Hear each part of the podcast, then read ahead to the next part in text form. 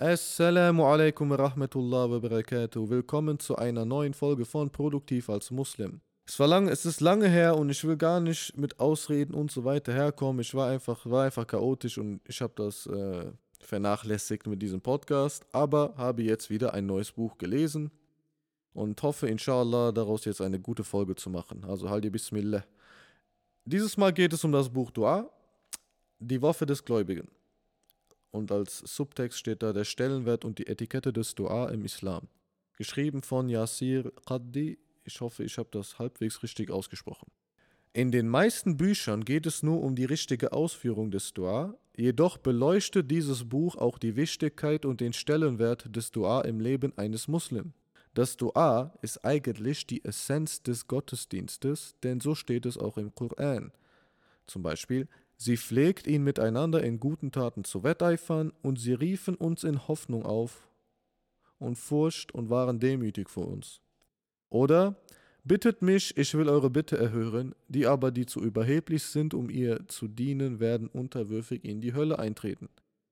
Also gleichzeitig ist jedes Dua nicht nur eine Bitte oder Frage, sondern gleichzeitig würdigen wir die Eminenz unseres Schöpfers, also gleichzeitig würdigen wir Allah. Fangen wir mal an mit den Grundlagen, die in diesem Buch beschrieben werden. Also das erste, es geht wirklich um die Bedeutung, wie ich eigentlich gerade schon angefangen hatte.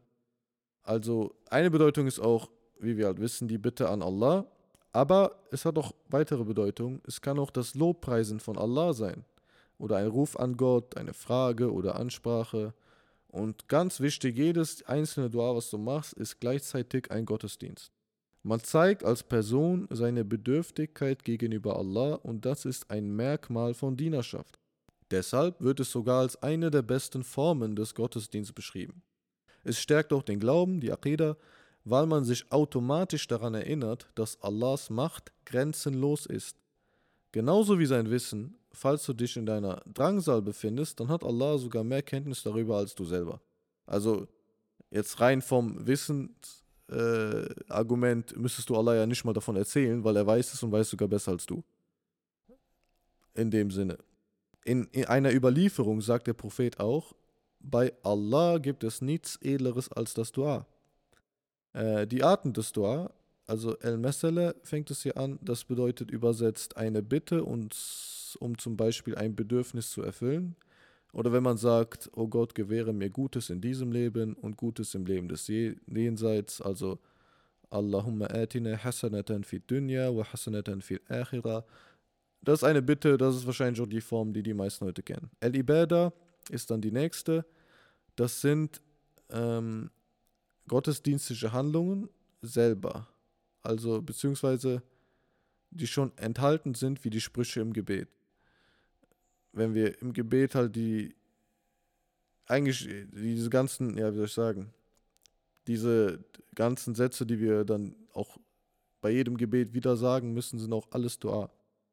Äh, also diese, jetzt nicht diese zwei Suren, die du vielleicht vorliest, sondern so, wenn man im Sitzen und im Sujud, die, die ganzen Sätze, die man sagt, das sind auch Duas. Und die zählen dann als Dua al-Ibadah. Der Autor beschreibt hier auch die große Sünde von Iblis im nächsten Teil. Er wurde nämlich aus Arroganz vom Paradies verbannt und hat dann aber anschließend trotzdem eine Dua gemacht, was eigentlich recht witzig ist. Und die Dua war, bis zum letzten Tage zu leben und Leute in die Irre zu leiten. Jedoch hat er die natürlich nur aus Eigennutz gemacht, um andere fehlzuleiten. Also schon eine Dua-Messele, die wir gerade besprochen haben, ohne direkt eine Dua-Ibadah zu machen. Hört sich ganz komisch an, aber ja, obwohl das ja indirekt dann trotzdem passiert, passiert, ja, das verstehe ich selber nicht ganz, deswegen, vielleicht könnt ihr es lesen und mir erklären dann später. Nur das war, ja, recht interessant zu lesen. Und dann in einem anderen Absatz unterscheidet er noch zwischen äh, den Dingen, wo man bittet, also man kann Angelegenheiten, um Angelegenheiten bitten, die die Religion betreffen, aber man kann auch um Angelegenheiten bitten, die das Weltliche betreffen. Und der wahre Muslim sollte um Angelegenheiten beider Kategorien bitten und äh, vor allem aber mit dem mit der Intention und dem Hintergedanken, dass das Weltliche nur als Hilfsmittel für das Leben hier nachgelten sollte. Also es ist okay, um nach Geld zu bitten, Natürlich aber nur, wenn es dann für eine aufrichtige Sache ist, wie zum Beispiel dich und deine Familie zu ernähren oder etwas Gutes damit zu tun oder zu spenden oder was auch immer. Oder um zu leben. Also wenn du Geld verdienst, um zu überleben, das zählt auch. Dann das nächste große Thema waren die Nutzen des Dua. Also neben dem Gottesdienst und anderen Dingen, die man dadurch verrichtet, gibt es mehrere persönliche Nutzen. Erstens, du stärkst deinen Iman, du verherrlichst Gott, es macht dich optimistischer, es öffnet einen Dialog mit deinem Schöpfer. Es ist ein Heilmittel für alle Leiden und dabei geht es um physisch und spirituelle Leiden. Also das Heilmittel muss man jetzt nicht als Medikament verstehen, abgesehen davon, dass Allah subhanahu wa ta'ala jede Krankheit in, der, in einer Millisekunde wegnehmen kann, wenn er will. Äh, das Mindset ist A und O, vor allem bei Krankheiten. Es gibt sogar hunderte Studien darüber, wie das Erleben einer Krankheit sehr stark variieren kann. Also die gleiche Krankheit kann das Leben eines Menschen komplett zerstören, während es bei anderem so ziemlich keinen Effekt auf das Privatleben oder den mentalen Zustand hat. Außerdem sind auch simple Symptome wie Schmerzen und weiß nicht, eigentlich fast alle Symptome, die man kennt, sind auch offen verbunden mit psychischen Problemen. Und das Mindset zeigt, dass äh, Menschen abhängig von ihrer Wahrnehmung zum Beispiel sogar viel höhere Schmerzen angeben. Also unser psychischer, unser psychisches Mindset beeinflusst, wie wir mit Krankheiten umgehen, von A bis Z.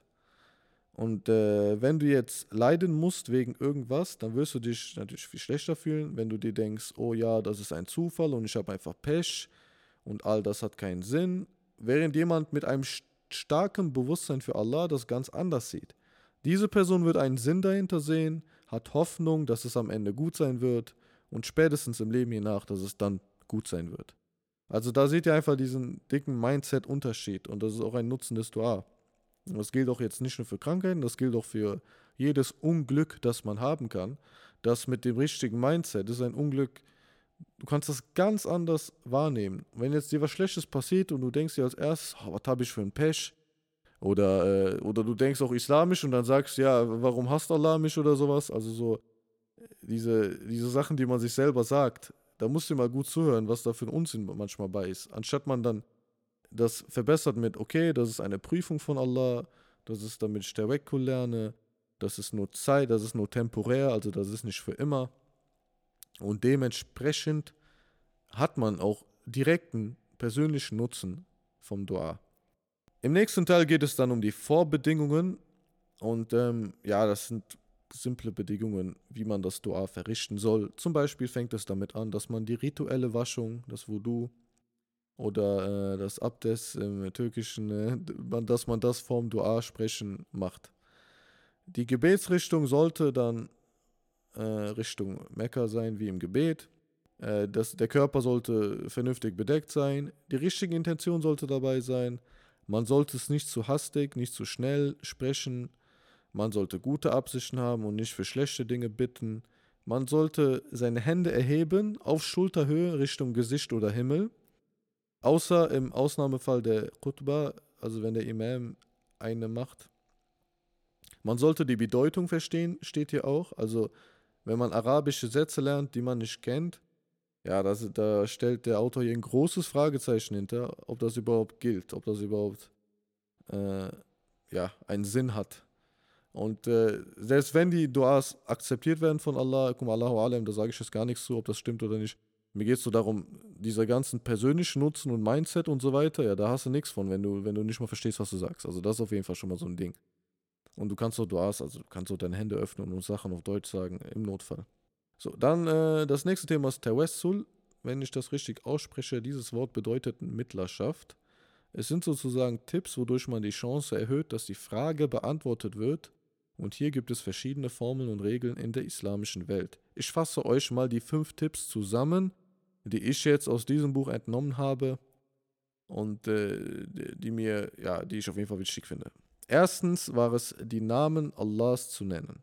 Am besten sucht man sich von den 99 einen oder mehrere passende Namen aus, abhängig davon, was man fragt. Also, wenn du jetzt Allah um etwas bittest wie Geld und äh, irgendeine Sache, materielle Sache, dann kannst du zum Beispiel sagen El Karim.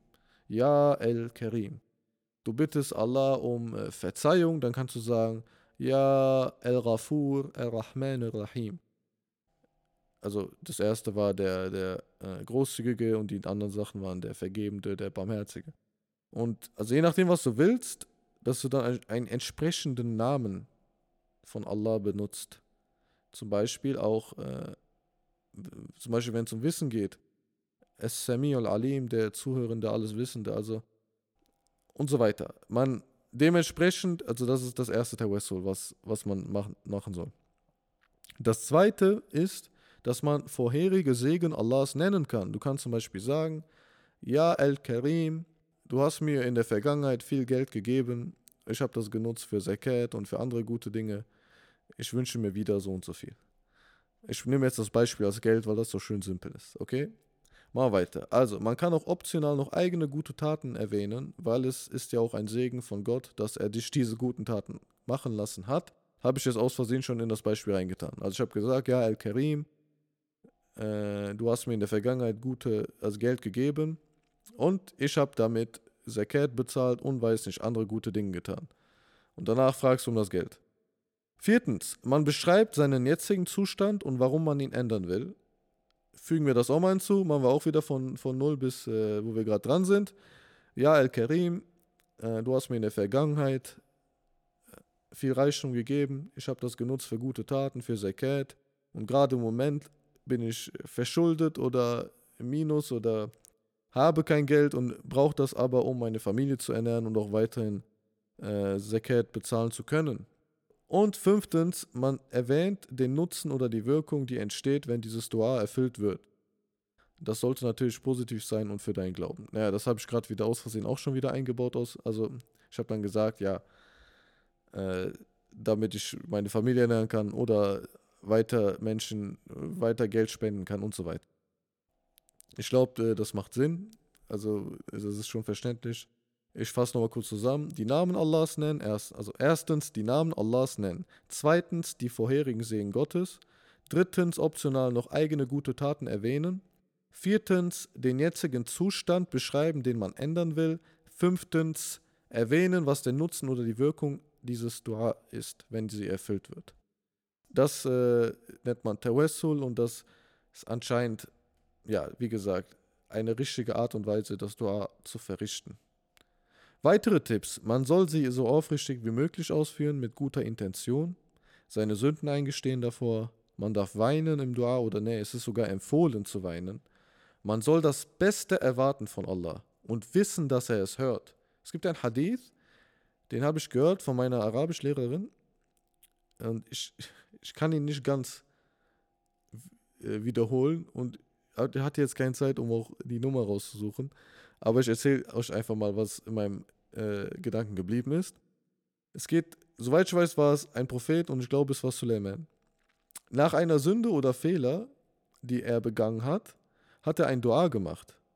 Und in dem Dua, wo er also noch, der hat davor eine Sünde begangen, ja, also er war traurig.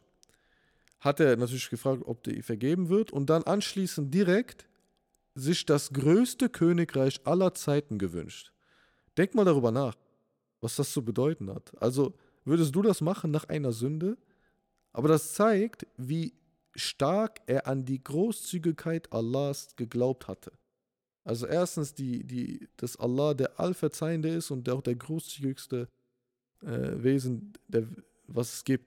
Also immer das Beste erwartet von Allah. Und von wem sonst? Von wem sonst sollst du das Beste erwarten? Also dieser Hadith, das war bei mir ein Mindblower. Und seitdem, auch wenn ich Dua mache, ich erwarte das Beste. Also ich frage um das Beste, was ich kriegen kann im islamischen Sinne. Wirklich, also das müsst ihr schon mal so durch den Kopf gehen lassen. Wirklich, der Hadith, mindblowing. Und wie es auch im Koran steht, und sie rufen uns in Hoffnung und Furcht an und waren demütig für uns. Äh, also dementsprechend das als Tipp noch. Man soll eine leisende und schonende Stimme benutzen. Das steht in mehreren Hadith. Und äh, das soll man auch machen, sodass man sich nicht zu schnell erschöpft fühlt. Zum Beispiel in El-Bukhari steht auch als Hadith. Und mach die Dua nicht ermüdend für die Leute. Also auch, das gilt dann, glaube ich, auch für die Imame, die dann vielleicht mal übertreiben. Auch wieder etwas, wo ich eigentlich nichts zu sagen soll, weil ich kein Gelehrter bin, aber deswegen lassen wir es mal dabei. Aber wie gesagt, also es sollte nicht erschöpfend sein, es sollte nicht ermüdend sein. Du musst es auch vom Herzen machen und wenn du an einem Punkt merkst, du bist einfach müde und das also dann wird das Dua ja sogar nervig für dich ab einem bestimmten Punkt, wenn du übertreibst. Dementsprechend, das ist halt anscheinend nicht Sinn der Sache. Naja, Ibn Taymiyyah berichtet auch, spricht das Dua in der Stille, verborgen und geheim, an Orten mit wenig Ablenkung, da man sich besser fokussiert. Ähm, man bezeugt auch, dass Allah die leisesten Gebete erhört, ohne dass irgendwer anders das hören muss. Es ist ein Zeichen von Demut, wenn man die Stimme nicht erhebt.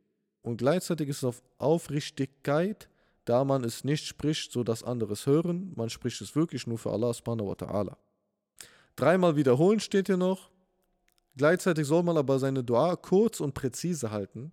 Also nicht übertreiben, nicht zu sehr in die Länge ziehen. Genau sagen, was man will.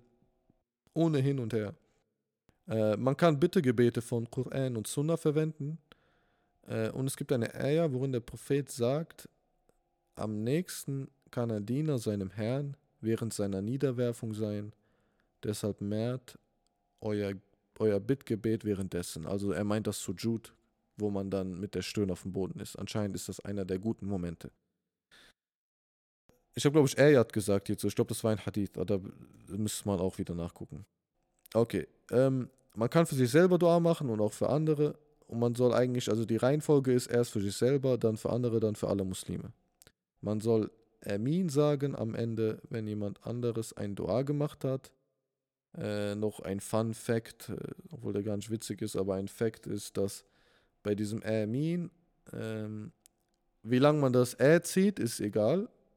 Also Amin. Aber das Min soll man mindestens ein, zwei Sekunden lang ziehen. Steht hier so erklärt. Also das wusste ich auch nicht, aber gut zu wissen. Man soll als nächsten Tipp nicht nur in schweren Zeiten, sondern auch in guten das Dua machen, denn das wird auch im Koran oft erwähnt, dass wir es in guten Zeiten vernachlässigen. Manchmal auch andersrum. Manchmal zum Beispiel in der Surat, lass mich kurz nachdenken, Suratul Fajr, ja, da war das. Da steht es nämlich genau andersrum. Da steht nämlich, in guten, Zeiten, in guten Zeiten lobpreist dir Allah und in schlechten sagt dir, warum, warum entstellst du uns so? Also dann, das ist aber natürlich wieder ein anderes Beispiel, das sind wirklich, das sind da Leute, die dann aufhören zu glauben. Oder, oder, naja, das interpretiere ich jetzt nicht zu viel rein. Aber also man soll in guten und in schlechten Zeiten das Dua machen. Der Prophet erzählt in einem Hadith, wahrlich erstaunlich sind die Angelegenheiten eines Gläubigen. Da jede seiner Angelegenheiten gut ist, wenn ihn etwas Gutes trifft, dankt er Allah dafür und das ist gut für ihn. Und wenn ihn ein Übel trifft, ist er geduldig und das ist gut für ihn. Also für alle Angelegenheiten, ob klein oder groß, das Dua und das richtige Mindset damit, dass man dann entweder sagt, hey, etwas Gutes ist passiert, Hamdulillah, etwas Schlechtes ist passiert, Hamdulillah, weil ich kann mein Sabr üben, ich kann Hasanat verdienen, dadurch, dass ich damit gut umgehe. Empfohlene Zeiten des Dua. Im letzten Drittel der Nacht zum Beispiel. Allah, also das steht in meinem Hadith, Allah wartet bis zum letzten Drittel der Nacht und dann fragt er, ist dort irgendwer, der nach Vergebung strebt? Ist dort irgendwer, der bereut und umkehren möchte? Beim Adan steht hier zwischen Adam und Iqama während des Sujud, äh, vom Salam am Ende des Gebets, Laylatul Qadr steht hier. Also das sind alles Momente, wo man das Dua, wo das nochmal empfohlen ist. Dann die Weisheit hinter verzögerten Antworten. Das ist ein Thema in diesem Buch, das recht groß zusammengefasst wird. Und ich fasse das selber jetzt nur ganz kurz zusammen. Als wenn deine Antwort, okay, lange Zeit auf sich warten lässt, da steckt mehr hinter, als du denkst. Der Iman, also dein Iman wird geprüft. Du kannst jetzt Zuflucht nehmen vor dem Shaitan und Allah subhanahu wa ta'ala um Sabr fragen, um Geduld fragen. Und du sollst dir jetzt in diesem Moment über dein begrenztes Wissen und deinen begrenzten Intellekt bewusst sein. Und danach kannst du lernen, auf Allahs grenzenloses Wissen zu vertrauen.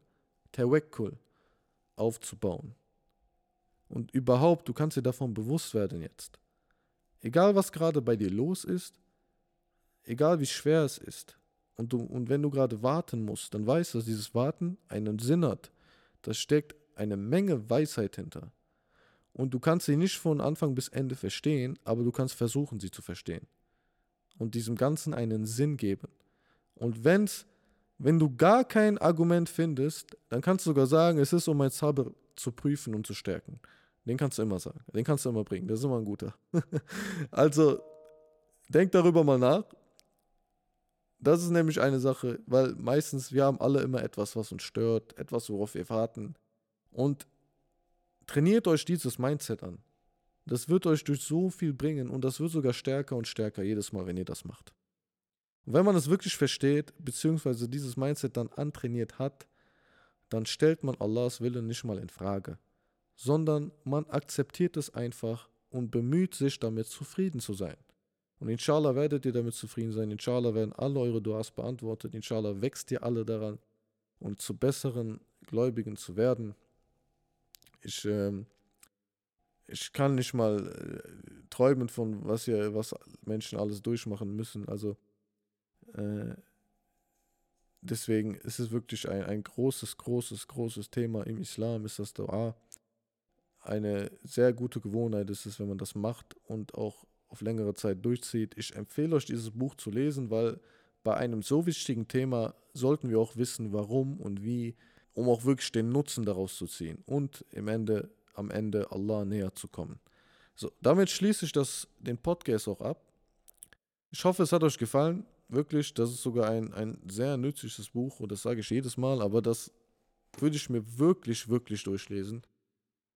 Und äh, nicht denken bei so einem siebten Thema, ja, das, das weiß ich schon alles. Nee, also das ist wirklich nochmal ganz anders. Und wenn, wenn, wenn es dich nur an erinnert, an alles, was du schon weißt, sogar dann sollst du es lesen. Also wirklich. Äh, große, große Empfehlung von mir. Ich hoffe, ihr schaltet beim nächsten Mal wieder rein. Ich hoffe, diese Folge, ihr habt davon was. Und Assalamu alaikum, bis zum nächsten Mal.